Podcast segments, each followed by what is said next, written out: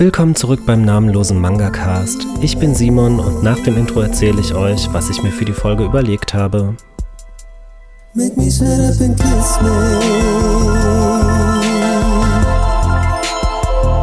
Make me shut up and kiss me. Die heutige Folge gibt es leider wieder in leicht abgespeckter Qualität, denn ich hatte in den letzten 14 Tagen so gut wie keine freie Sekunde, in der ich mich hätte hinsetzen können, um diese Folge aufzunehmen von zu Hause aus.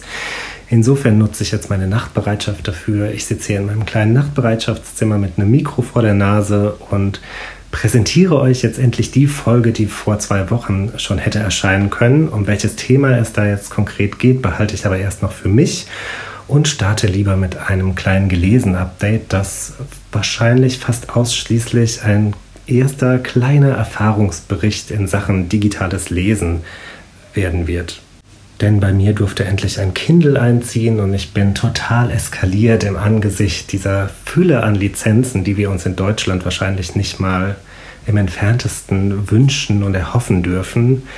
Gab auch so viele tolle Oldies, deren physischen Varianten schon vergriffen sind. Insofern habe ich natürlich auch dazu geschlagen. Und vorstellen möchte ich da heute vor allem zwei Reihen, die alles gehalten haben, was ich mir von ihnen versprochen hatte. Anfangen möchte ich mit Boys Over Flowers. Das ist ja der 90er Shoujo-Klassiker. Ich habe irgendwo mal gelesen, dass er tatsächlich auch in Japan der meistverkaufte Shoujo-Manga überhaupt ist. 37 Bände gibt es davon und auch noch eine kleine Fortsetzung, die aber eher ein Spin-off ist, wie ich mir habe sagen lassen. Ich hänge mittlerweile in Band 3 und ich bin schockverliebt. Ich bin ja allgemein großer Fan von alten Shoujo-Schinken und das ist der ultimative alte Shoujo-Schinken. es gibt Drama und noch mehr Drama und noch mehr Drama und noch mehr Drama und 90er-Mode und schräge, absurde Situationen, die man so auf keinen Fall mehr heute zeigen könnte, aber die in die damalige Zeit einfach wirklich gut passen. Es gibt viele schöne Schüler und Schülerinnen und eine Prämisse, die wirklich, ja, ich weiß nicht mal, wie ich sie beschreiben müsste, deswegen erzähle ich jetzt mal ganz kurz davon, denn das Ganze spielt an einer hoch angesehenen Eliteschule. Alle Kinder dort sind aus gutem Hause mit sehr wohlhabenden Eltern, außer natürlich unsere Protagonistin, deren Eltern nicht sehr wohlhabend sind. Dafür hat sie natürlich umso mehr das Herz am rechten Fleck. Und an dieser Schule regiert die Elite in Form von vier wunderschönen Jungs, die sich die F4 nennen. Das steht für Flower 4. Und äh, ja, die geben den Ton an. Die bestimmen, wer es zu was bringt auf dieser Schule und wer nicht. Und wenn man sich mit ihnen verscherzt, dann stempeln sie diese Person zum allgemeinen Freiwild ab. Das heißt, die Mobbing-Aktionen können starten, was unweigerlich dazu führt, dass die Betroffenen innerhalb von einer Woche die Schule wechseln spätestens. Und genau dieses Schicksal erleidet auch unsere Protagonistin, die sich einmal für was Richtiges einsetzen muss und sich gegen die F vor ausspricht. Schwupps hat sie so einen roten Zettel in ihrem Spind hängen. Das ist das Zeichen für Freiwild und ja, dann wird sie wirklich aufs Übelste gemobbt. Das, es kommt zu ganz, ganz schrecklichen Szenarien, die natürlich 90er-mäßig entsprechend unsensibel behandelt werden. Das müsste man vielleicht wissen, bevor man sich an diese Reihe herantraut. Ja, auf jeden Fall gibt sie dann aber nicht klein bei, was sie in den Augen gewisser Mitglieder der F4 dann direkt etwas attraktiver erscheinen lässt. Und wenn ihr jetzt noch nicht wisst, ohne genauere Infos von meiner Seite, was ich an dieser Serie so toll finde und warum ich ihr so verfallen bin, dann kann ich euch natürlich auch nicht helfen. Es ist einfach so herrlich. Der Zeichenstil oldschoolig, die Charaktere unglaublich charmant, teilweise auch echt überdreht. Die ganze Serie strotzt so dermaßen vor Persönlichkeit und vor Charakter. Also ja, ich, ich bin verliebt. Ich wüsste nicht, wo ich anfangen und aufhören sollte mit der Schwärmerei. Ich freue mich jeden Abend aufs Weiterlesen. Ich lese das sehr, sehr langsam pro Tag ein Kapitel, weil ich mir sonst innerhalb weniger Wochen 37 Bände kaufen müsste. Und das wird natürlich sehr, sehr teuer. Insofern äh, hangele ich mich noch sehr langsam durch die Story, aber es, es geht beständig voran. Täglich brauche ich meine Dosis Boys Over Flowers. Und ich merke gerade, dass ich mich schon wieder in gedanklichem Schwärmen verliere. Insofern mache ich schnell weiter mit der nächsten Reihe, die ich digital für mich entdeckt habe. Das ist auch eine unglaublich lange Shoujo-Reihe. Die ist jetzt auch dieses Jahr abgeschlossen worden, sehr aktuell, ich glaube mit dem 50. Band. Ich glaube auch nicht, dass wir sie jemals in unseren Gefilden sehen werden. Dafür ist das Thema einfach zu spezifisch und dafür ist der Markt hier vielleicht einfach nicht so da. Die Reihe heißt Chihaya Furu. Es gibt dazu auch einen Anime auf Crunchyroll. Soll auch sehr gut sein. Da habe ich noch nicht reingeguckt. Und im Zentrum dieser Reihe steht ein japanisches Kartenspiel. Das gibt es auch wirklich ausschließlich in Japan. Ich habe mal geguckt, ob es europäische Adaptionen davon gibt und ich habe leider keine gefunden, denn ich wurde sehr neugierig durch diese Reihe auf das Spiel und es gerne mal ausprobiert. Wenn ich es irgendwie beschreiben müsste, dann ist es so eine Hardcore-Version von Memory. ich glaube, das trifft es am besten. Äh, verknüpft mit Poesie. Und im Zentrum der Geschichte steht eine Schülerin namens Chihaya, deren großer Traum es von Kindesbeinen an ist, ähm, ihrer wunderschönen Schwester bei der Verwirklichung ihres Modeltraums zu helfen. Und Sie erfährt dann durch einen etwas unbeliebten Mitschüler, mit dem sie sich anfreundet, dass der eigene Traum ruhig etwas größer ausfallen darf und dass man den auch ganz für sich alleine träumen darf. Und durch ihn lernt sie eben dieses Kartenspiel kennen. Karuta heißt es. Und möchte möchte einfach ab diesem Zeitpunkt nur noch spielen und besser werden und es wird ihre absolute Leidenschaft und alles in ihrem Leben dreht sich nur noch um dieses Spiel, gekoppelt natürlich auch in die Freundschaften, die damit einhergehen. Auch hier hänge ich jetzt im dritten Band fest. Das Ganze gibt es übrigens bei Kindle Unlimited im Abo. Also ich möchte jetzt hier keine Werbung für Amazon machen, aber falls irgendjemand dieses Abo sowieso schon hat und mal reinlesen möchte, die englischen Bände 1 bis 9 gibt es im Abo zumindest zum heutigen Zeitpunkt noch. Keine Ahnung, ob und wann sich das ändern wird. Und es ist so unheimlich mitreißend und die Charaktere sind so wahnsinnig liebenswert, aber durch die Bank alle, seien es jetzt Lehrer, Eltern, Mitschüler, Mitschülerinnen. Die Protagonistin finde ich wirklich super charmant. Ein Artbook muss natürlich auch her, wenn ich schon nicht die physischen Versionen des Manga in meinem Regal stehen haben kann, dann brauche ich auf jeden Fall irgendeine Alternative dazu, irgendeinen Ersatz. Und weil die Cover so wunderschön bunt sind und die Zeichnungen, ah, da fällt mir gerade ein, wenn ich jetzt so rede, in Deutschland ist mal ein Manga dieser Mangaka erschienen. Eden Nohana hieß der, der ist nach Band 7 aber abgebrochen worden, auch in Japan, weil Plagiatsvorwürfe laut wurden. Also falls euch diese Reihe ein Begriff ist und ihr den Zeichenstil der Mangaka kennt, dann wisst ihr vielleicht, wovon ich rede. Also sehr schöne, sehr schwelgerische Zeichnung. Ja, hin und weg, Chihaya Furu, das könnte so eine ganz, ganz große Obsession von mir werden, neben Boys Over Flowers. Und jetzt machen wir mal schnell weiter, bevor das hier eine einzige Boys Over Flowers und Chihaya Furu Schwärmorgie wird. Ich wollte unbedingt noch einen Band besprochen haben, der mich sehr ratlos, aber gerade deswegen so begeistert zurückgelassen hat. Das ist ein Band, den werde ich wahrscheinlich mehrfach lesen, mehrfach gerne lesen und je nach Lebenslage wird er wahrscheinlich auch ganz stark die Bedeutung für mich ändern. Die Rede ist von Rakamis Zuckerwasser. Ich hatte es ja schon mal mit die innere Stimme probiert, das hat mir nicht ganz so gut gefallen. Die Thematik, wie mit der Thematik umgegangen wurde, hat persönlich meinen Geschmack nicht getroffen. Deswegen war ich bei Zuckerwasser auch ein wenig skeptisch, aber ich finde ihr Artwork einfach großartig. Finde ihre Zeichnungen wunderschön. Ich musste mir auch direkt den Acrylaufsteller zu äh, Zuckerwasser holen, ohne überhaupt zu wissen, ob mir dieser Band überhaupt gefällt. Also ne, so schön finde ich diese Zeichnungen. letztendlich hat er mir ja dann Gott sei Dank gefallen und ich erblicke täglich diesen schönen Acrylaufsteller in meinem Regal und mache mir jedes Mal wieder Gedanken über diese Geschichte, die sich folgendermaßen kurz zusammenfassen lässt. Es geht um einen jungen Mann oder eine junge Frau. Sie hat Angst davor auszutrocknen und sie muss immer mit Wasser in Berührung sein. Er hat jedoch Angst vor Wasser, kann sich dem Ganzen überhaupt nicht aussetzen und die beiden entwickeln Gefühle füreinander und versuchen diese, dieses große Hindernis zu überbrücken, um glücklich zu werden.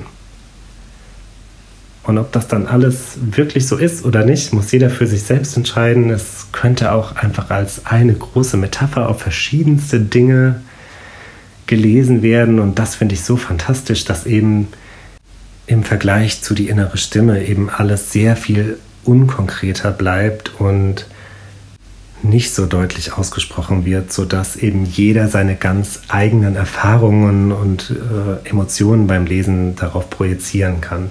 Finde ich ganz fantastisch. Ich habe da auch schon einige Gespräche führen dürfen. Es war wirklich, als hätte jeder von uns eine komplett andere Geschichte gelesen, ausgehend von dieser Ausgangslage. Und das macht es in meinen Augen doch zu einem, doch zu einem großen Werk sofern man mit dieser Art Geschichte was anfangen kann. Na, das ist ja auch immer noch so eine Sache. Aber meinen Geschmack hat es auf jeden Fall getroffen, nachdem ich es jetzt auch schon zweimal gelesen habe. Und jetzt, wo das besprochen ist, können wir endlich mit dem eigentlichen Thema dieser Folge anfangen. Genderbänder. Ich habe vor ein paar Wochen einen ganz spannenden Artikel zu diesem Thema gelesen, basierend auf diesem Genderless Trend, den es ja schon seit einiger Zeit in Japan gibt der hat dann die Brücke geschlagen zur japanischen Geschichte, Homosexualität in Japan, Rollenklischees, Umgang mit Geschlechterrollen und so weiter. Und das hat dann einfach ganz gut gepasst, weil ähm, ich kurz darauf die Neuauflage von Ranma in den Händen hielt und mich wieder gefragt habe, woher diese, diese Liebe, nennen wir es mal so, zum Genderbending in japanischen Medien, worauf die beruht. Also das ist jetzt kein Fakt, das nehme nur ich so wahr, dass schon sehr viel häufiger in japanischen Medien oder auch vor allem halt in Manga und Anime dieses Thema aufkommt im Vergleich zur westlichen Kultur. Ihr könnt mich da gerne berichtigen. Ne?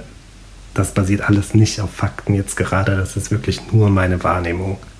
Jedenfalls wurde in dem Artikel das Ganze so beschrieben, dass in Japan selbst Sexualität im Prinzip lange Zeit keine wirkliche Rolle gespielt hat. Man hat das andere Geschlecht geheiratet und hat Kinder gezeugt, meist aus politischen oder wirtschaftlichen Gründen. Und Spaß hatte man dann in erster Linie mit schönen Menschen, geschlechterunabhängig. Und das hat dann auch nicht immer zu einer neuen Identität geführt. Das hat man halt einfach gemacht und da wurde im besten Fall nicht weiter drüber gesprochen.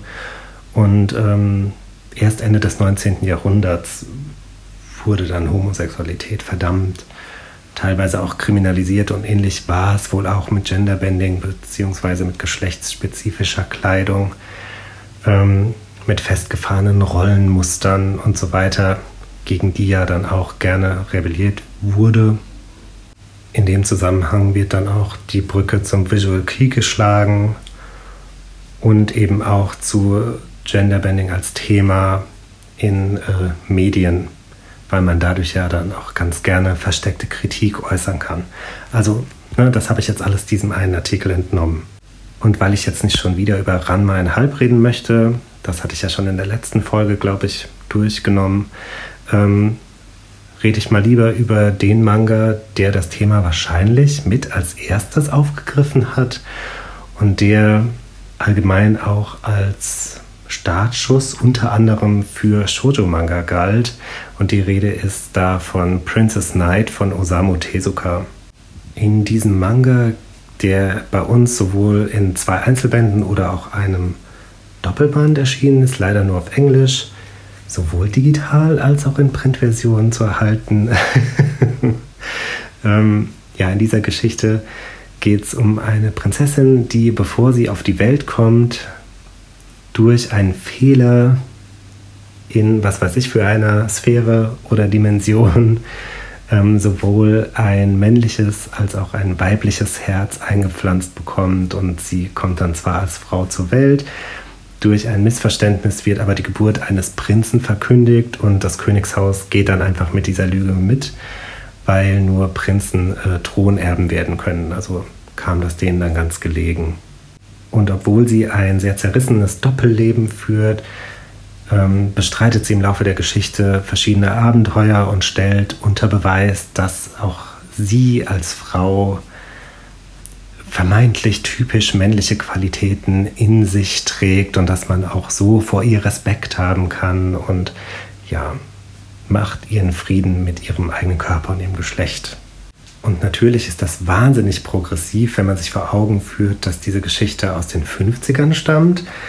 Gleichzeitig ist sie natürlich auch ein absolutes Zeitzeugnis, denn klar, die Geschichte soll aussagen, dass diese Geschlechterrollen ein gesellschaftliches Konstrukt sind, Gleichzeitig werden aber auch immer wieder Stereotypen bedient, die nicht irgendwie unterwandert werden. Also ich hatte ja erwähnt, dass sie mit zwei Herzen in der Brust geboren wurde und je nachdem, wie sie sich verhält, wird das dann eben dem entsprechenden Herz zugewiesen. Also wenn sie mutig ist, ist sie nicht als Mädchen mutig, sondern sie ist einfach nur mutig, weil sie ja ein jungen Herz in ihrer Brust hat.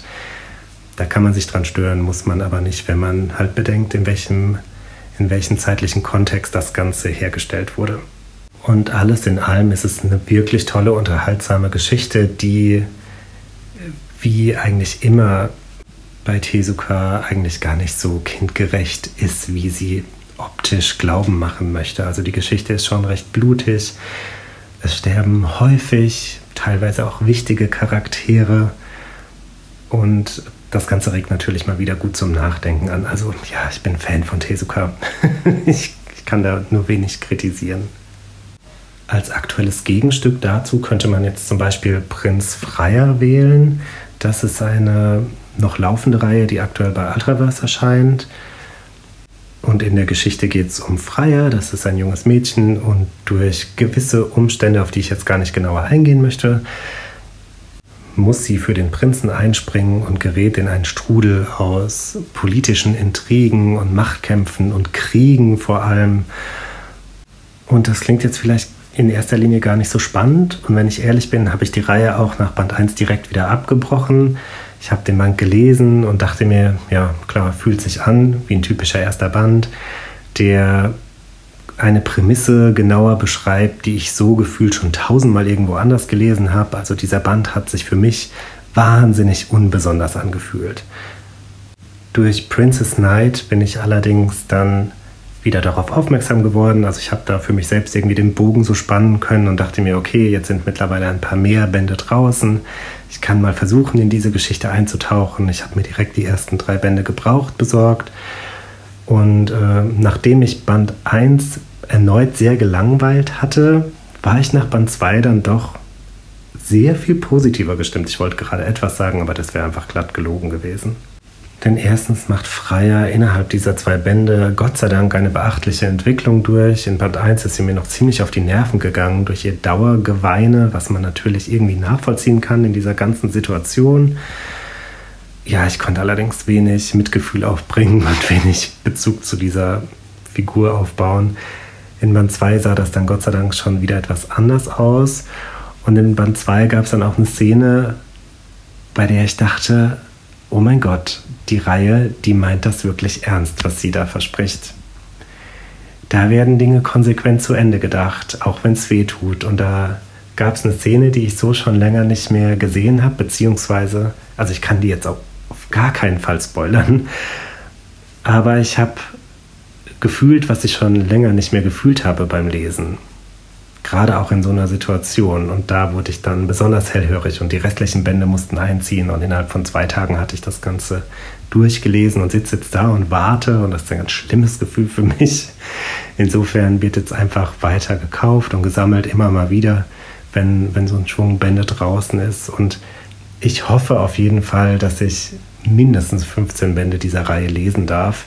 Denn ich sehe da wirklich das Potenzial an diese großen Shoujo Reihen, diese großen Fantasy-Reihen anzuknüpfen, sowas wie Anatolia Story. da könnte diese Tiefe erreicht werden, wenn man der Geschichte genug Raum gibt. Und in Zusammenhang mit Freier wurde ich jetzt auch schon mehrfach gefragt, ob man das Ganze mit dieser anderen Fantasy-Reihe, die fast zeitgleich bei Ultraverse gestartet ist, vergleichen kann. Mit Nina nämlich. Und mir gefallen tatsächlich beide Reihen gleich gut, aber aus komplett unterschiedlichen Gründen. Also Freier ist für mich sehr viel mehr plot-driven. Das hat ein unheimlich hohes Erzähltempo. Das ist sehr resolut. Äh, die Geschichte ist super spannend für mich. Und Nina, da geht es sehr viel gemächlicher zur Sache. Das lebt von den Charakteren und den Beziehungen untereinander. Finde ich nicht weniger stark, aber ja, ich kann die Reihen ehrlich gesagt überhaupt nicht vergleichen miteinander, vom ganzen Gefühl her, von der ganzen Stimmung her.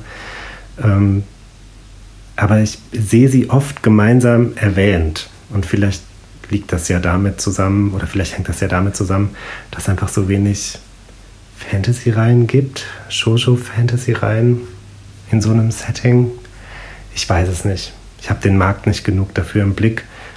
Aber nichtsdestotrotz wollte ich das nochmal erwähnt haben, weil eben diese Frage öfter aufkam. Ein weiterer aktueller Genderbender-Titel der mich wirklich gut unterhält, ist Fabiniku. Der erscheint aktuell bei Manga Jam Session. Es sind zwei Bände draußen. Ich habe jetzt nur den ersten gelesen. Der zweite muss unbedingt noch bei mir einziehen. Und es gibt auch ein Anime auf Crunchyroll dazu, meines Wissens, den ich aber noch nicht gesehen habe. Und wahrscheinlich auch niemals sehen werde, sind wir ehrlich.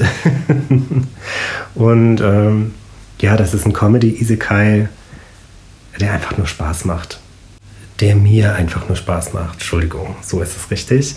Und in der Geschichte geht es um zwei Freunde, zwischen denen, hm, sagen wir es mal so, zwischen denen ein gewisses Attraktivitätsgefälle besteht.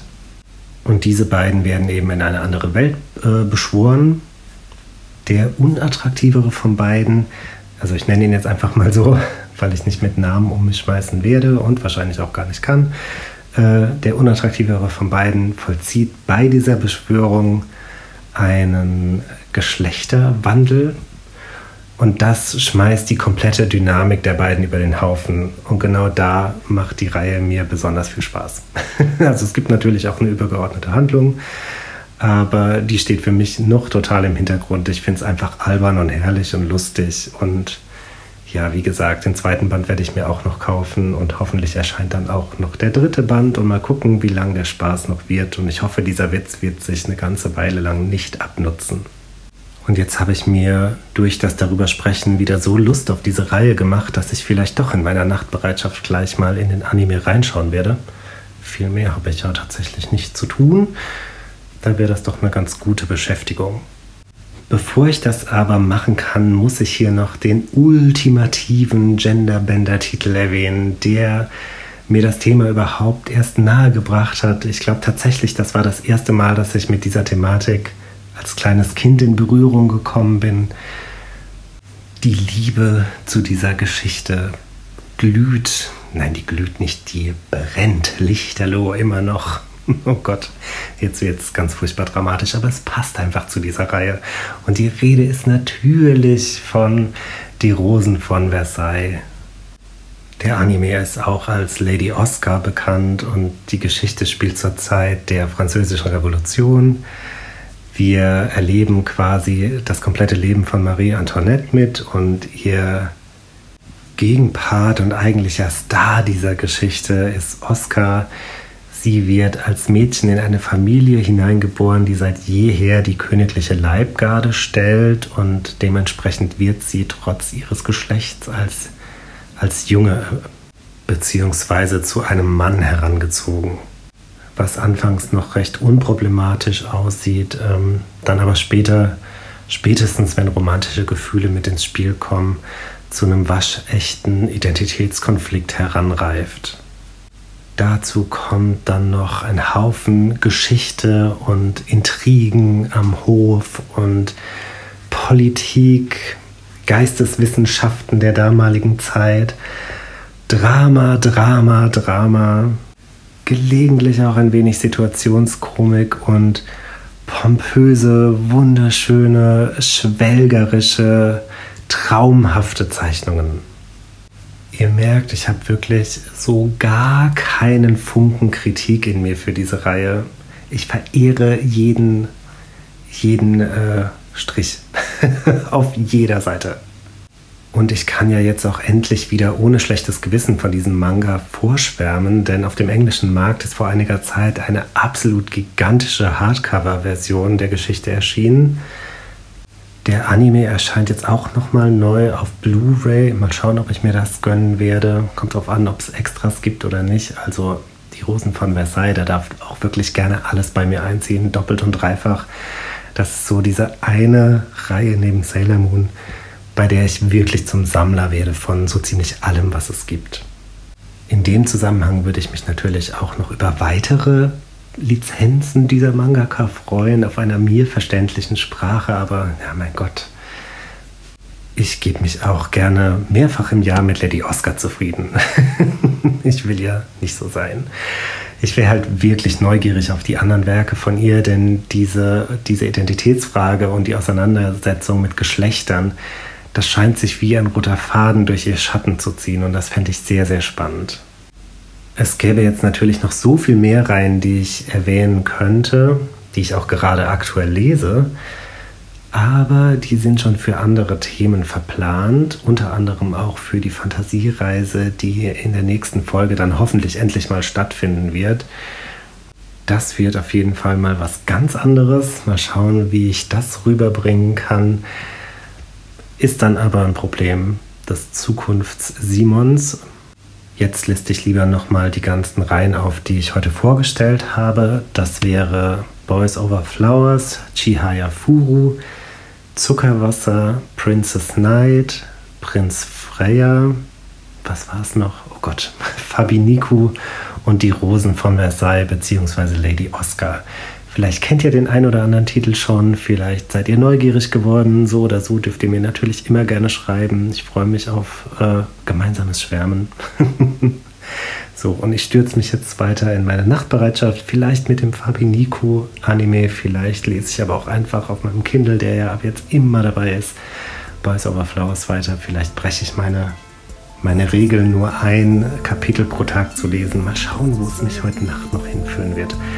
Und ihr macht euch bis zum nächsten Mal bitte die Zeit, die ihr braucht. Tschüss. Make me shut up and kiss me. Make me shut up and kiss me.